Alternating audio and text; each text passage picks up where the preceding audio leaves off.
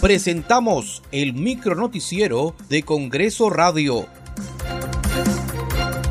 ¿Cómo están? Les saluda Danitza Palomino. Hoy es viernes 12 de agosto del 2022. Estas son las principales noticias del Parlamento Nacional. La presidenta del Congreso, Lady Camones, expresó su rotundo rechazo ante los constantes actos de irrespeto al fuero parlamentario y aseguró que este poder del Estado seguirá ejerciendo sus funciones de fiscalización, de control político y designación de funcionarios que establece la Constitución.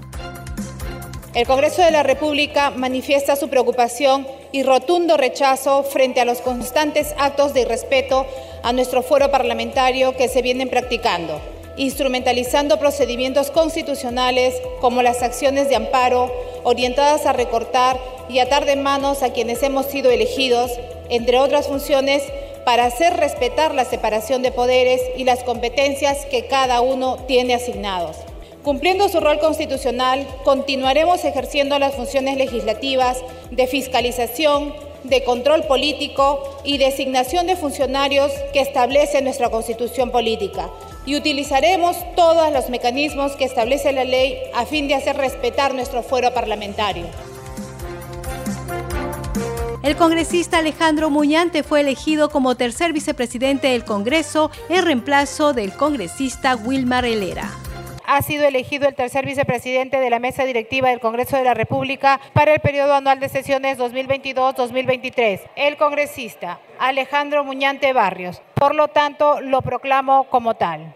Señor congresista Alejandro Muñante Barrios, ¿promete usted, delante de Dios y la patria, cumplir fielmente el cargo de tercer vicepresidente del Congreso de la República para el periodo anual de sesiones 2022-2023? Por Dios, por la patria por la vida, la familia y la libertad? Sí, prometo.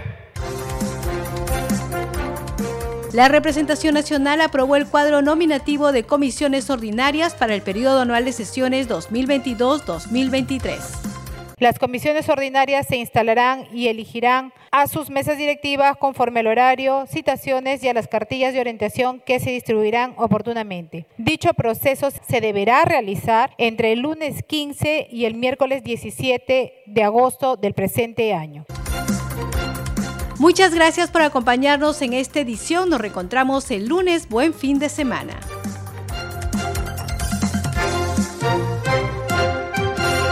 Hasta aquí el micronoticiero de Congreso Radio, una producción de la Oficina de Comunicaciones del Congreso de la República.